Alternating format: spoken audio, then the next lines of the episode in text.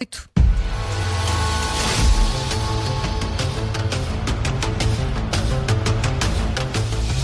Este é o som do Fact Check das Manhãs 360, hoje com o jornalista João Gama. Bom dia, João. Bom dia. O Brasil celebrou o dia da proclamação da República há duas semanas eh, e há relatos de manifestações a lembrar os ataques de 8 de janeiro. Um fact-check sobre as eleições do Sim. Brasil. Onde é que eu já vi isto? de facto, é preciso recuar até outubro de 2022 para uh, descobrirmos a data em que Lula da Silva venceu as eleições frente a Jair Bolsonaro e a tentativa de insurreição em Brasília, que levou à detenção de mais de um milhar de pessoas, continua fresca na memória de, de muita gente, como seria de esperar.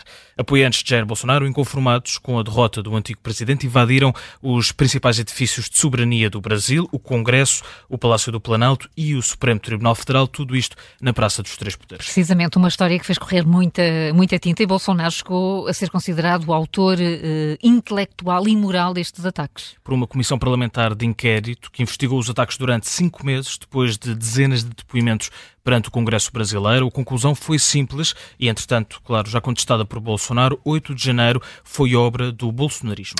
Bom, então e nesse, no dia da proclamação da República, eh, houve uma nova invasão eh, desses dois poderes? Vamos voltar à, publicação. É o que parece mostrar um vídeo com pouco mais de 3 minutos que mostra milhares de pessoas vestidas com as cores do Brasil, o verde e o amarelo, e muitas bandeiras nacionais às costas. As imagens são acompanhadas apenas por uma legenda desta publicação no Facebook, onde podemos ler Proclamação da República, 15 de 11 de 2023, Brasília agora. E a manifestação foi tal e qual o que é dito nas redes sociais, João? Foram várias manifestações, uhum. não passaram despercebidas, claro, nos jornais brasileiros. Mas... Foram convocadas manifestações em 13 cidades do Brasil. Em São Paulo, apenas 100 pessoas apareceram, de facto, com cartazes a condenar Lula da Silva e o Supremo Tribunal do Brasil. E em Brasília estiveram reunidas pouco mais de 200 pessoas.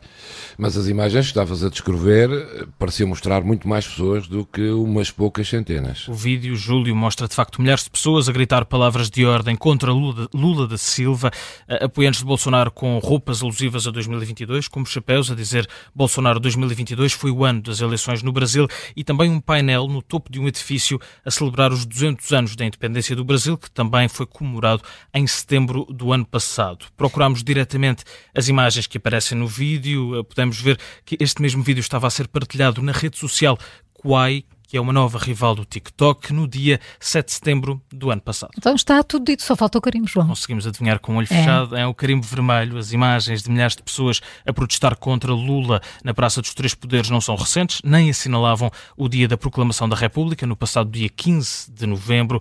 Houve manifestações em mais de uma dezena de cidades brasileiras, é verdade, mas não juntaram mais do que poucas centenas de pessoas. Carimbo vermelho no Fact Check das Manhãs 360 hoje com o jornalista João Gama.